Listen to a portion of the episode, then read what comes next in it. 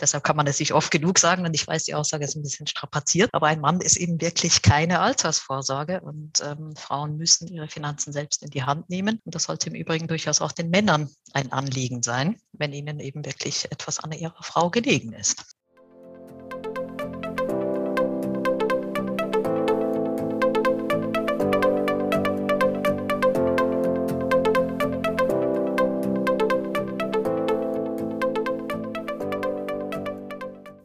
Herzlich willkommen. Hier ist wieder eine neue Episode vom Extra ETF Podcast. Hier erfährst du alles, was du für eine erfolgreiche Geldanlage mit ETFs wissen musst. Mein Name ist Markus Jordan. Ich bin Gründer von extraetf.com und Herausgeber des Extra-Magazins, das sich ganz der Geldanlage mit ETFs verschrieben hat. Ich begrüße dich zur 63. Podcast-Folge.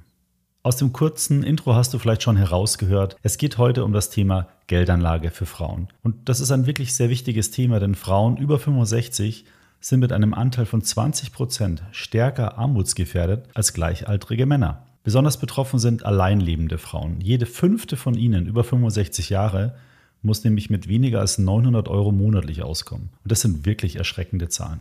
Das Gute ist, gerade junge Menschen, und zwar Frauen wie Männer, können ganz leicht etwas dagegen tun. Sie müssen nur frühzeitig anfangen zu sparen und das richtig. Und genau darum soll es heute in meinem Gespräch mit Salome Preisberg vom digitalen Vermögensverwalter Whitebox gehen. Wir besprechen nochmal ausführlich die Gründe, warum gerade für Frauen das Sparen im Alter so wichtig ist, welche Fehler dabei oft gemacht werden und wie diese vermieden werden können. Viel Spaß damit!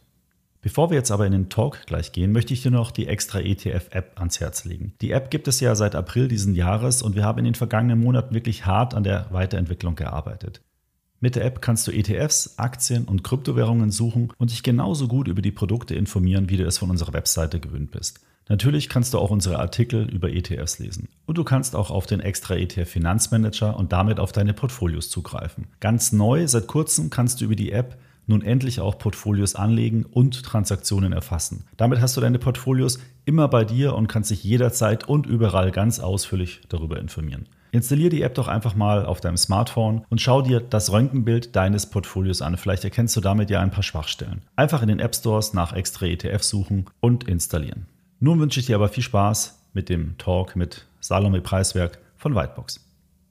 Hallo Salome, herzlich willkommen im Extra ETF Podcast. Hallo Markus, vielen Dank. Ja, es freut mich sehr, dass du dir die Zeit genommen hast. Salome, du bist ja Gründerin der digitalen Vermögensverwaltung Whitebox und ähm, ich hatte dich im Intro nur ganz kurz vorgestellt. Vielleicht möchtest du die Gelegenheit gleich, gleich mal ergreifen, ähm, dich mal kurz vorzustellen und vor allen Dingen euer Angebot vorzustellen, was ihr denn eigentlich genau macht. Ja, sehr gerne, vielen Dank. Ähm, also wir sind seit 2016 auf dem Markt und damit eben ein digitaler Vermögensverwalter der ersten Stunde. Ähm, vielleicht sollten wir den Hörern, die dieses Format nicht kennen, äh, noch kurz sagen, was überhaupt ein digitaler Vermögensverwalter ist. Ähm, ein digitaler Vermögensverwalter verwaltet eben das Geld seiner Kunden und äh, entscheidet dabei im Rahmen der mit dem Kunden festgelegten Leitplanken selbstständig über Depotzusammenstellung und eingesetzte Produkte. Der Kunde gibt also die Arbeit aus der Hand, nicht jedoch die Kontrolle. Und das Ganze findet äh, wenig überraschend über den Online-Kanal statt, was jedoch zumindest in unserem Fall nicht bedeutet, dass nicht noch ein Top-Kundenservice dazukommt. Im Grunde haben wir drei Geschäftsfelder. Das erste sind Privatkunden, für die wir unterschiedliche Anlagestrategien anbieten. Im Kern sind wir wie Warren Buffett Value-Investoren. Das heißt, wir investieren äh, bevorzugt in unterbewertete Anlageklassen, Regionen, Sektoren und erhoffen uns dadurch einen Mehrwert, einen langfristigen Mehrwert für unsere Kunden.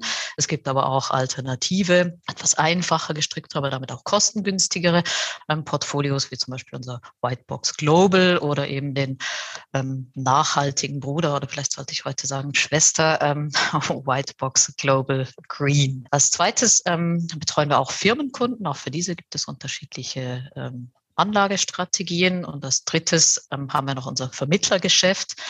Da arbeiten wir mit Finanz- und Versicherungsvermittlern zusammen, aber auch mit Banken wie der Volkswagen Bank oder auch Versicherungen. Neu erweitern wir dieses Ökosystem um die Zusammenarbeit mit Asset Managern. Vielleicht hast du mitbekommen, dass wir jüngst unsere Partnerschaft mit Fidelity äh, vorgestellt haben. Und ähm, ja, weitere Kooperationen, sowohl im Hinblick auf äh, Vermittler als eben auch im Hinblick auf ausgewählte Asset Manager werden folgen. Das klingt ganz spannend, äh, scheint ja dann auch erfolgreich zu sein. Ihr habt euch ja auch schon sehr lange sozusagen am Markt gehalten. Äh, das äh, können ja nicht alle von sich behaupten. Das ist ja schon mal sehr positiv. Vielleicht kurz zu dem Thema Firmenkunden. Das heißt, wenn ich jetzt Geschäftsführer von der GmbH bin oder von, von einer Kapitalgesellschaft, dann kann ich quasi auch meine Vermögenswerte bei euch anlegen, weil das könnte ich mir vorstellen, boomt gerade, weil ja doch die meisten Banken ja Negativzinsen berechnen für Geschäftskunden. Da wird der eine oder andere sicherlich überlegen, da auch sein Geld bei euch anzulegen. Richtig, genau. Es gibt ja Betriebsvermögen und Betriebsvermögen ähm, und eben oft auch ein Teil, der durchaus auch äh, langfristig oder zumindest mittelfristig weggeparkt werden kann. Und da stellt sich eben heutzutage je länger, je mehr zwangsweise die Frage, ob das dann äh, mit Negativzinsen auf dem Bankkonto so äh, gut verortet ist oder ob es nicht Alternativen gibt. Und äh, da stehen wir dann bereit, genau. Aber bei diesen Kunden ist wahrscheinlich dann auch die also das sollte das Risiko sehr niedrig sein, weil die das ja vielleicht auch wieder im Geschäftsbetrieb irgendwie brauchen. Das heißt, die ja, das brauchen ist, dann äh, wahrscheinlich eher konservativere Strategien. Richtig, das ist sicher eine, eine, eine valide Annahme und auch meistens der Fall. Ähm, und wir bieten da aber ja das ganze Spektrum an, eben von, von sehr risikoarm, das heißt äh, hauptsächlich ähm, anleihenlastig äh, bis hin zu sehr risikoreich. Und da kann man eben, wenn man Firmenkunden ist, sich eben auch ein, ein, eine risikoarme Zusammenstellung auswählen. Ich hatte ja in der letzten Podcast-Folge auch ähm, so drei Wege beschrieben, wie man günstig in ETFs investieren kann. Und da wart ihr mit Whitebox auch in der Kategorie mit dabei, günstigste Vermögensverwaltung oder digitale Vermögensverwaltung. Das sind dann eben diese ähm, Global-Strategien, die du gerade erwähnt hattest. Die kosten, glaube ich, 0,35 Prozent Verwaltungsvergütung Vergütung pro Jahr, oder? Ja, genau. Äh, 0,35 äh, All-in sozusagen, also mit allem, mit unserer Vermögensverwaltung, mit den ganzen Handelsdepotgebühren, äh, das ist äh, alles inklusive. Ja, ich stand da im Wort, nachdem ich äh, doch einige Male gesagt habe, dass auch bei digitalen Vermögensverwalter darauf ankommt, was man eben für sein Geld als Dienstleistung liefert und äh, dass ich durchaus der Meinung bin, wenn es eben einfacher gestrickte Portfolios sind, dass die auch mit einem anderen Price Tag kommen sollen. Und jetzt, wo wir eben solche Lösungen selbst anbieten, haben wir Wort gehalten halten und äh, sind, glaube ich, die mit oder ganz kostengünstigsten in dem Bereich. Genau. Ja, super. sollte man sich unbedingt mal anschauen. Link dazu packe ich auch mal in die Show Notes wer sich da einfach mal auf der Webseite weiter umschauen möchte. Wir, wir sprechen ja heute auch unter anderem wegen dem Fakt, weil ihr ja auch eine gewisse Besonderheit habt, äh, muss man schon fast sagen. Die Finanzwelt ist ja leider immer noch sehr männerdominiert. Ähm, aber ihr habt ja 2014, also es gibt ein weibliches Gründerteam. Du und Dr. Birte Rotkopf habt 2014 Whitebox äh, gegründet. 2016 seid ihr dann mit dem Angebot äh, gestartet, hattest du schon erwähnt. Wie war das so? Hattet ihr da manchmal das Gefühl, dass ihr als Frauen das irgendwie besonders schwer hattet oder vielleicht auch, dass es euch vielleicht absichtlich sogar schwer gemacht wurde? Und das ist vor allem schwer zu sagen, weil äh, wir natürlich nicht wissen, wie es gewesen wäre, wären wir Männer. Na gut, gewesen. ihr seid ja vielleicht auch im Austausch mit anderen, äh, vielleicht männlichen Gründern oder so, dass da, dass da Unterschiede feststellbar waren. Ja, natürlich. Wir werden es jedoch nie wissen. Da hätten wir die BaFin-Zulassung schneller bekommen, hätten wir schneller mehr Geld eingesammelt von Investoren. Wir wissen es nicht. Ich kann jedenfalls keinen offensichtlichen äh, Fall beklagen und doch bin ich mir ziemlich sicher, dass es das eine oder andere Mal vielleicht leichter gewesen wäre, wären wir eben Christian und Thomas gewesen. Ne? Ähm, doch äh, so gut es uns bis dato äh, ging als Unternehmerin, heißt das äh, dennoch nicht, dass eben alles zum Besten bestellt ist im Startup-Lande oder auch darüber hinaus. Wir haben ja gerade gelernt, dass der DAX um zehn Unternehmen äh, herangewachsen ist und äh, nicht zuletzt durch die Hinzunahme einiger ehemaligen Startups sozusagen äh, dadurch noch männerdominierter geworden ist. Und wenn man sich die eben Kapitalseite anschaut, dann ist eben nur ein verschwindend tiefer einstelliger Prozentsatz an Wagniskapital Kapital weltweit ähm, geht an Frauengründerinnen. Nur knapp 20 Prozent der Gründerteams sind gemischt, weniger als 10 Prozent rein weiblich und der Rest ist eben männlich und bekommt in der Tat auch mehr Geld, wenn sie denn Geld bekommen. Und die Gründe dafür sind durchaus vielfältig wie immer und, und haben ja auch mit den Frauen selbst äh, zu tun. Frauen gründen etwa öfter in Bereichen, die tatsächlich nicht so die typischen VC-Cases sind. Das wiederum liegt meines Erachtens aber durchaus auch daran, dass es eben zu wenige Vorbilder, zu wenige, zu wenige Role Models oder auch sichtbare Erfolgsgeschichten gibt. Und das macht dann auch die Entscheidung, ähm, sich eben nicht auf einen solchen offensichtlich wenig erfolgsversprechenden Pfad einzulassen, zu einer durchaus nachvollziehbaren, weil eben rationalen. Und so beißt sich bei diesem Thema irgendwie die Katze immer wieder in den Schwanz. Und was man bei all dem einfach nicht wegdiskutieren kann, ist, dass die äh, insbesondere institutionelle Kapitalgeberseite schlicht und ergreifend erschreckend wenig divers ist. Im Übrigen nicht nur in Sachen Geschlecht. Unter fünf Prozent der Partner in Venture Capital Firmen sind nur weiblich. Und ähm, ja, wissenschaftliche Studien beleuchten dann auch die Folgen dieses, äh, wie soll ich sagen, Einheitspreis von unterschiedlichen Seiten. Und man muss tatsächlich feststellen, dass äh, eine, eine systematische Benachteiligung weiblicher Gründerinnen besteht. Und das ist äh, halt eben nicht nur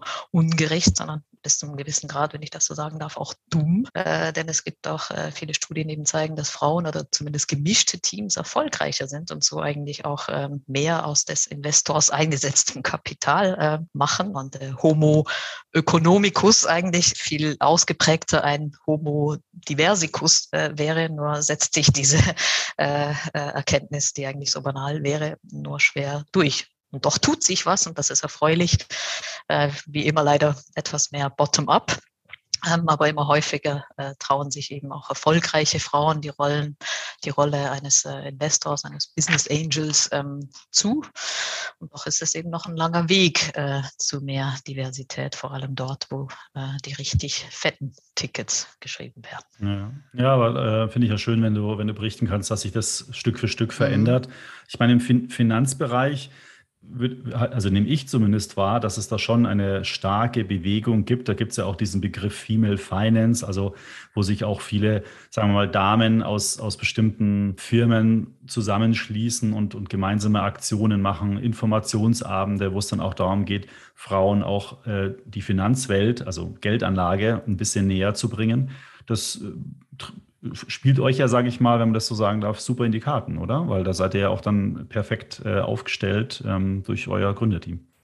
Ja, zumindest bieten wir die, die äh, offensichtliche, äh, wie soll ich sagen, Projektionsfläche, dass eben die Finanzwelt nicht äh, rein männlich ist und äh, dementsprechend, auch wenn wir unser Angebot jetzt nicht besonders für Frauen ausgerichtet haben, äh, soll das natürlich dennoch, ähm, wie soll ich sagen, eine, eine einladende, äh, ein einladendes Angebot sein für, für unsere weiblichen Kunden. Ja. Aber warum glaubst du denn, dass es überhaupt für die Finanzbranche so wichtig ist, das Thema Female Finance? Ja, es ist äh, lustig. Ich habe übrigens den, den äh, Begriff im, im, Hinblick auf unser Gespräch heute mal äh, spaßeshalber gegoogelt, ähm, weil ich dachte, ich muss mal gucken, was eigentlich die Online-Welt dazu sagt und bin auf schlappe rund äh, 200.000 Einträge und eine einzige äh, einsame bezahlte App Ad einer Bank obendrauf gestoßen und äh, dachte mir dann so, na, äh, so heiß scheint dieses Thema irgendwie noch nicht zu sein. Ähm, dennoch, ja, es ist, es ist halt so eine Sache und ein schmaler Grad. Was heißt denn Female Finance? Ne? Sollen die Produkte eben ausschließlich für Frauen gemacht sein? Das ist aus meiner Sicht wirklich schwierig, weil wissenschaftlich oder auch kapitalmarkttechnisch äh, das in wenigen Fällen Sinn macht. Ein Korb aus Wertpapieren muss für eine Frau in der Tat nicht grundsätzlich anders aussehen als für einen Mann. Sollen alle Erklärungen doppelt so lange sein? Hm, auch nicht wirklich. Auch die Frauen sind auch nicht auf den Kopf gefallen. Soll die Ansprache, die Werbung, die handelnden Personen, da waren wir ja gerade, auch für Frauen äh, ansprechend gestaltet werden? Ja, und da haben wir langsam einen Punkt und sind auch irgendwie zurück bei der Fragestellung, warum ist das Thema so wichtig? Ähm, und ich glaube, die Antwort ist äh, so einfach wie platt. Äh, für die, die es der Statistik noch nicht entnommen haben, äh, mehr als die Hälfte der theoretischen Zielgruppe von auch Finanzdienstleistern ist, Überraschung, äh, weiblich und äh, da sollte man äh, sich als Finanzdienstleister schon überlegen, wie man eine glaubwürdige Finanzmarke aufbaut, die als Minimalehrenforderung zumindest Frauen nicht ausschließt oder eben so gemacht ist, dass dann wirklich jede Frau mit Stil und Verstand an der Tür rechts und Kehr macht. Ähm, sie sollte zumindest auch für Frauen gemacht sein und eben unter Umständen nur für Frauen, wobei da eben die Sinnhaftigkeit ähm, im Einzelfall durchaus in Frage zu ziehen äh, sein mag. Und eben es ist ein schmaler Grad zwischen äh, nicht erwünschter Anbiederung, an die man auch schnell geraten kann. Ne? Femwashing kann man das vielleicht bezeichnen und eben die von dir auch angesprochenen ähm, auf die Bedürfnisse von Frauen wirklich zugeschnittenen Angebote, die vielen mittlerweile sehr erfolgreichen Frauenfinanzblogs, die von Frauen für Frauen mit viel Herzblut ähm, gemacht werden, wo Unterschiede aber auf jeden Fall wirklich Sinn machen, ist in der Tat, wo eben auch Unterschiede sind, nämlich zum Beispiel in der Finanz Beratung, äh, wo natürlich eben die frauentypischen Themen berücksichtigt werden müssen, äh, etwa der Gender Pay Gap oder die unterschiedlichen Lebenserwartungen oder die äh, Unterschiede in der Kinderbetreuung, der Pflege von Angehörigen, wobei sich auch bei den Themen versteht, mal abgesehen von der höheren Lebenserwartung, dass das alles nicht notwendigerweise typische Frauenthemen sein müssten, aber das wäre ja wieder ein anderes Thema. Das ver verändert sich halt über die, über die Zeit halt auch sozusagen die Rolle des Mannes, die Rolle der Frau verändert sich und, und alles drumherum sozusagen muss sich muss sich so ein bisschen darauf genau, einstellen. Genau. Was es auf jeden Fall braucht, äh, aus meiner Sicht, äh, sind tatsächlich mehr Frauen in der Finanzbranche und das äh, aus ganz äh, praktischen Gründen, nämlich äh, aus Sicht der Finanzdienstleister zeigen etwa auch Studien, dass äh, Fonds, die zumindest auch von Frauen geführt werden, ähm, häufig eine bessere Rendite erzielen und was eben vor allem passiert, und da waren wir am Anfang, was bedeutet das, dass Bert und ich Whitebooks führen, sind solche Frauen eben noch Vorbilder für andere Frauen und ähm, schaffen damit positive Rollen Bilder und eben bringen diese Entwicklung, die sicher sehr langsam ist, ähm, voran. Ja, was auf jeden Fall ähm, wünschenswert und auch sehr zu begrüßen ist, finde ich. Also ähm, man kriegt es ja im, im persönlichen Bereich auch mit. Äh, mit Männern unterhält man sich schnell mal über irgendeine Aktienwette oder irgendein tolles Investment in Kryptowährungen. Äh, Frauen steigen ja nicht so stark mit ein. Warum ist denn das auch aus deiner Sicht vielleicht so fatal, dass sich Frauen noch nicht so stark mit den Themen Geldanlage, Finanzen beschäftigen? Es ist, eine, es ist ja noch eine Männerdomäne, aber warum ist es so fatal eigentlich? Da gibt es vielleicht zwei Dinge, die man zunächst dazu sagen kann. Das erste ist, dass es selbstverständlich auch als Mann fatal ist, sich äh, nicht mit diesen Themen auseinanderzusetzen. Ähm, und, und was oft vergessen geht, ist, äh, dass es bei der Geldanlage auch nicht unbedingt darum geht, reich zu werden, sondern eben äh, schlicht und ergreifend sicherzustellen, dass es reicht, was auch immer das ähm, persönlich heißt. Und gerade bei Frauen ist das ähm, leider immer häufiger nicht der Fall und die Auswirkungen eben oft dramatischer. Und das liegt dann unterbrochenen Erwerbsbiografien durch Kindererziehung, Teilzeitarbeit, niedrigen Löhnen, die eben dazu führen, dass Frauen in der Regel weniger Rente erhalten. Das mit der höheren Lebenserwartung hatten wir ja schon. Äh, Frauen über 65 mit einem deutlich höheren Anteil, nämlich 20 Prozent, äh, viel stärker armutsgefährdet sind als ihre gleichaltrigen männlichen Kollegen, bei denen das nur bei 15 Prozent der Fall ist. Also so oder so eine frühzeitige Vorsorge ist wichtig und eigentlich, ähm, das hatten wir ja auch schon, wäre es so einfach, weil mit bereits geringen Mitteln sich durchaus ein finanzielles Polster aufbauen lässt. Bloß eben viele Frauen überlassen die Altersvorsorge eben auch den Männern. Und das wird dann vor allem dann zum Problem, wenn der Partner stirbt oder was ja heutzutage auch nicht so selten vorkommt bei einer Trennung. Und äh, deshalb, deshalb kann man es sich oft genug sagen. Und ich weiß, die Aussage ist ein bisschen strapaziert, aber ein Mann ist eben wirklich keine Altersvorsorge. Und ähm, Frauen müssen ihre Finanzen selbst in die Hand nehmen. Und das sollte im Übrigen durchaus auch den Männern ein Anliegen sein, wenn ihnen eben wirklich etwas an ihrer Frau gelegen ist. Ja, das finde ich auch. Wir haben wahrscheinlich äh, tendenziell auch mehr männliche Zuhörer, unterstelle ich jetzt mal.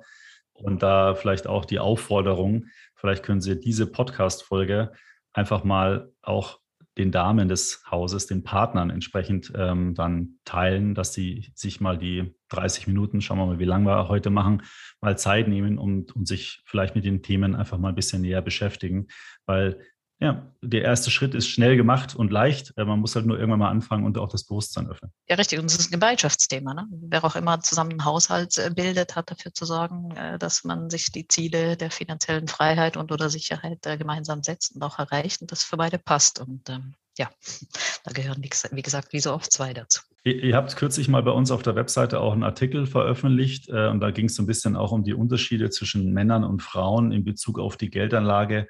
Ähm, und äh, wurde deutlich, dass Frauen, wenn man das statistisch auswertet, vieles besser machen als Männer. Vielleicht kannst du das nochmal kurz erläutern. Was machen denn Frauen besser als Männer? Vielleicht zunächst mal zu den Unterschieden. Ich glaube, der größte Unterschied ist eben zunächst, dass die Männer überhaupt eher auf den Kapitalmarkt gehen, sich eben trauen. Also wenn man das in Zahlen mal anschaut, äh, dann sind das bei Frauen gerade mal 13 Prozent, die ihr Geld regelmäßig in Wertpapiere anlegen. Bei den Männern immerhin 23 Prozent. Das hat auch Corona äh, nicht geändert. Da äh, stieg zwar auch das Interesse von Frauen an, an Aktien, aber das Wachstum bei den Männern war eben dreimal höher. Was machen die Frauen stattdessen lieber? Äh, sie legen ihr Geld zu 75 Prozent jedenfalls, ist das der Fall, ähm, in, in festverzinsliche Produkte wie eben Tagesgeld, Festgeld und Co. Und der Grund dafür ist, dass sie ähm, das Risiko scheuen. Gemäß einer Studie von JP Morgan sagen ganze 73 Prozent äh, der Frauen auf diese Frage, dass sie sich eben keine Risiken leisten können und äh, deshalb nicht in Wertpapiere investieren. Jetzt kommt auch wieder ein spannender Aspekt. Auch hier gesellt sich zu einem subjektiven Risikoempfinden, was wahrscheinlich Ausschlag gibt. Hauptsächlich ein objektiver Umstand, dass es nämlich eben einfach mehr Frauen gibt, die tatsächlich weniger verdienen, ähm, dass ein zur Seite legen eben kaum noch möglich ist. Und wenn es möglich ist, dann ist man schnell oder zu nah wieder beim Eingemachten, wenn dann nur etwas Kleines nicht ganz so funktioniert, ähm, wie es eben geplant war. Ähm, doch das Problem ist eben, dass auch der, die Alternative trügerisch ist.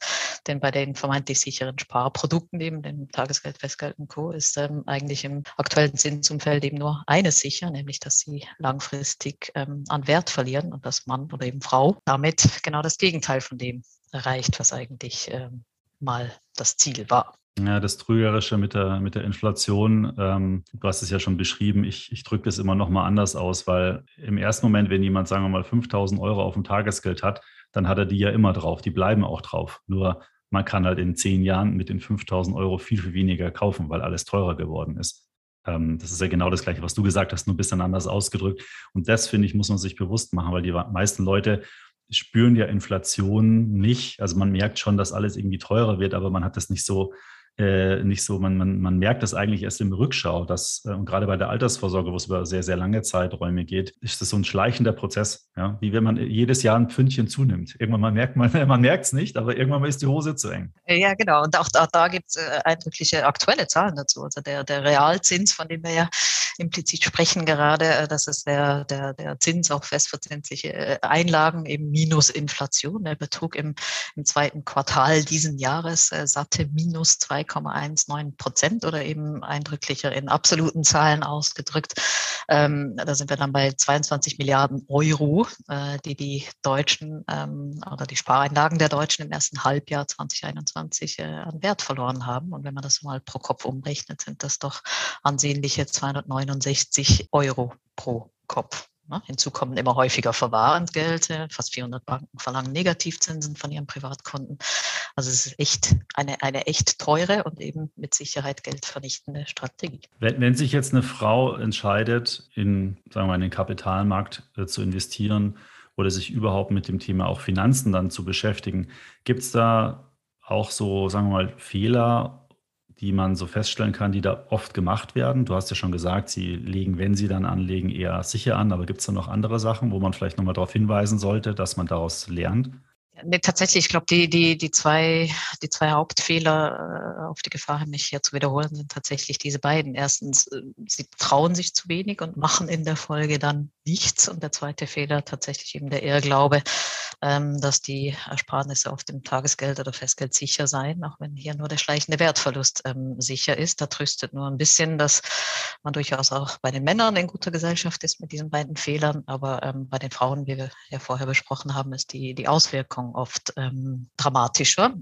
Und das Seltsame bei der ganzen Sache ist ja, dass dem ganzen Thema eine gewisse Ironie innewohnt. Denn wenn man sich eben mal Studien anschaut, anschaut, die sich die Erfolge von Männern und Frauen anschauen, wenn sie investieren, dann äh, zeigen diese eben, dass Frauen durchaus erfolgreich sind, wenn sie es denn mal tun. Das heißt, es zeigt sich die, die Rendite bei den Männern und bei den Frauen ist in etwa gleich hoch. Und das ist vor Kosten und ähm, auch vor der Betrachtung, wie viel Risiko man eben für die erwirtschaftete Rendite eingegangen ist. Der Weg zu dieser Rendite ist aber ein sehr unterschiedlicher. Die Männer handeln im Durchschnitt viel spekulativer, viel häufiger. Ihre Depots sind stärkeren Schwankungen unterworfen.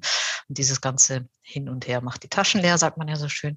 Das freut, äh, freut die Broker insbesondere, die dann an diesen Kunden natürlich äh, äh kräftig mitverdienen. Die Frauen demgegenüber ähm, investieren häufig sicherheitsorientierter, langfristiger und das schont eben nicht nur die Nerven, sondern auch den Geldbeutel ähm, durch die niedrigen Transaktionskosten. Und äh, das wiederum, was man eben nicht für die Geldanlage ausgibt, wirkt sich ähm, positiv auf die Rendite aus. Und so bin ich mir im, in der Gesamtschau eigentlich äh, ziemlich sicher, dass wenn man eben bei der zunächst mal gleichen Rendite, die Männer und Frauen erwirtschaften, noch Risiko und Kosten berücksichtigt, dass die Frauen zumindest nicht schlechter dastehen, äh, das jedenfalls auf die lange Sicht. Und äh, wie wir alle wissen, ist das die einzige, die auf die bei der Geldanlage ankommt. Mir ist auch gerade ein Punkt eingefallen, der vielleicht auch nochmal interessant wäre zu beleuchten. Wie ist denn eigentlich das Thema Kinder, äh, also Geldanlage für Kinder? Ist das dann eher in Frauenhand und heißt das dann, dass Frauen auch eher, sagen wir mal, das Geld für die Kinder auf dem Festgeld, Tagesgeld äh, ansparen?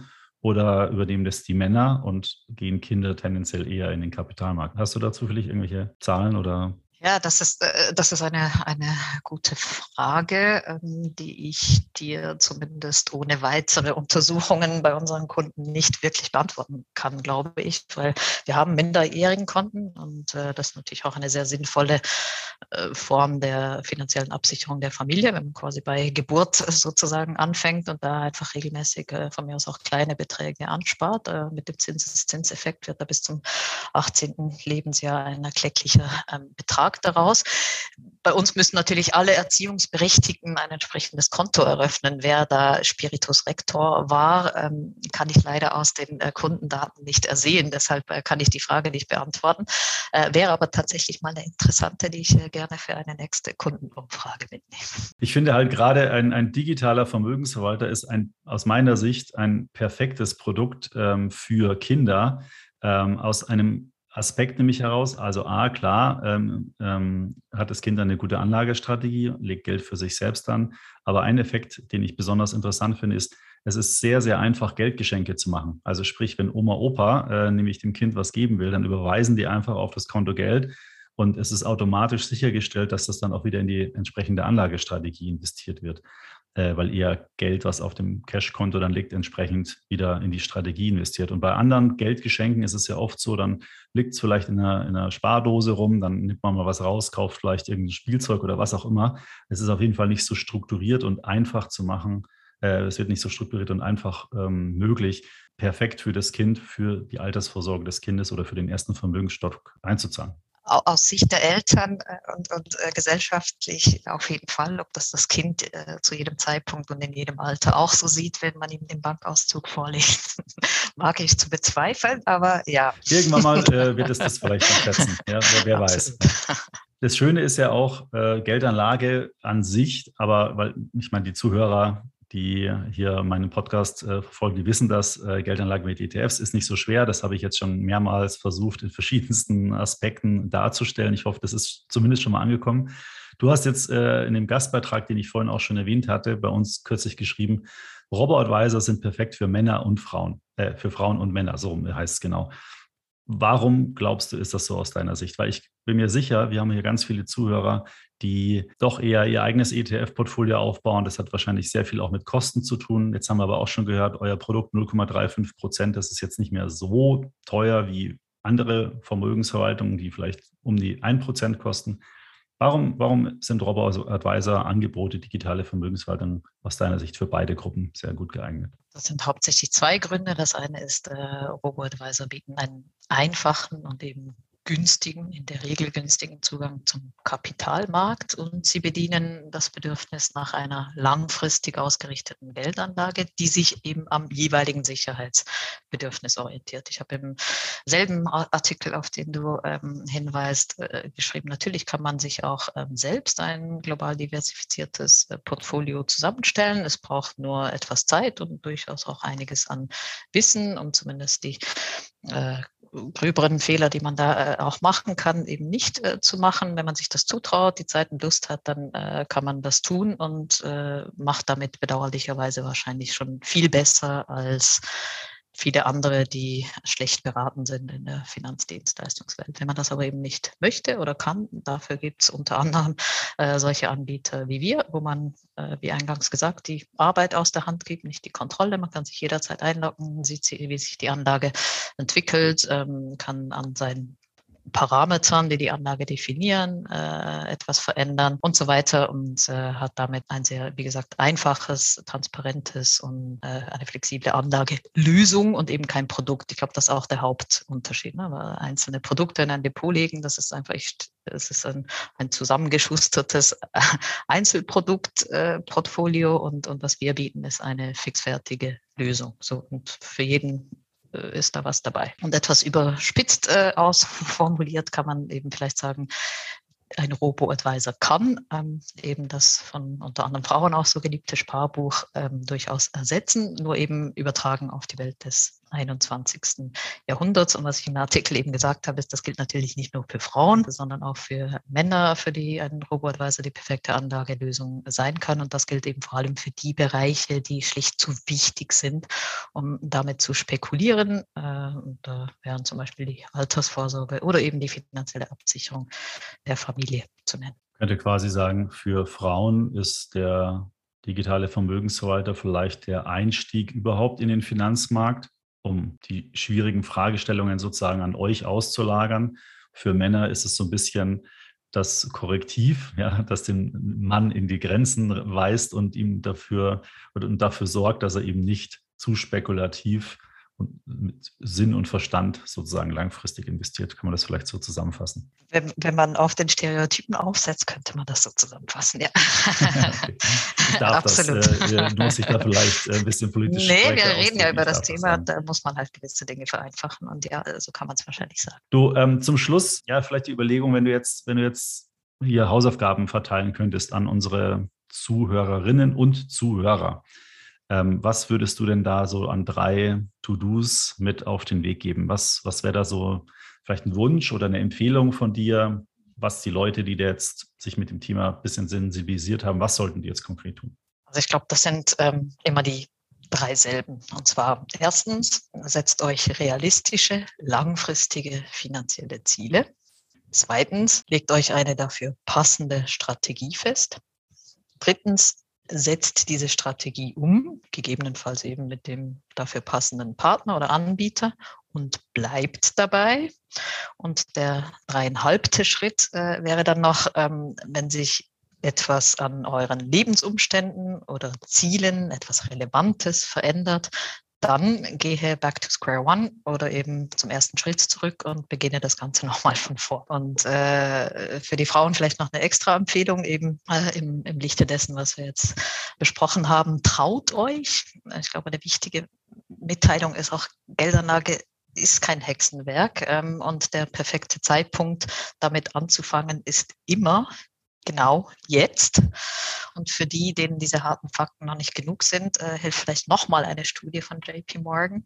Äh, die besagt nämlich interessanterweise, dass Anlegerinnen ein höheres Selbstwertgefühl haben und entspannter in die Zukunft sehen als Sparerinnen.